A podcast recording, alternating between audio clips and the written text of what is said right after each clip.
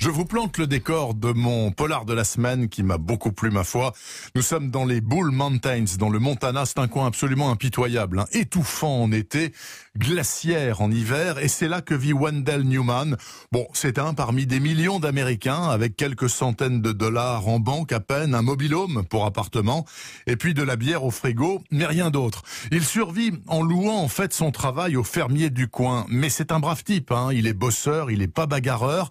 Un jour, l'assistante sociale du comté débarque avec au bout du bras un gamin de 7 ans qui s'appelle Roddy. Il est chétif et mutique. Sa mère vient d'être incarcérée pour trafic de drogue et c'est une très vague cousine de Wendell qui, euh, du coup, hérite du gamin. Et ça, c'est vraiment pas une sinécure, croyez-moi. Le môme est de toute évidence traumatisé, il ne décroche pas un mot, il ne s'intéresse à rien sauf à la chasse. Et dans ce domaine, la traque du loup, comme chacun sait, dépasse toutes les autres en prestige. Et justement, pour la première fois depuis plus de 30 ans, le gouverneur de l'État a autorisé une chasse au loup.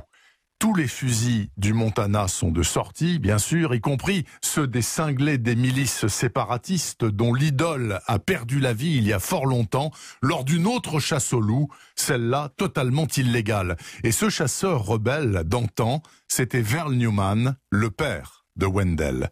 La boucle est donc bouclée et le sang va couler.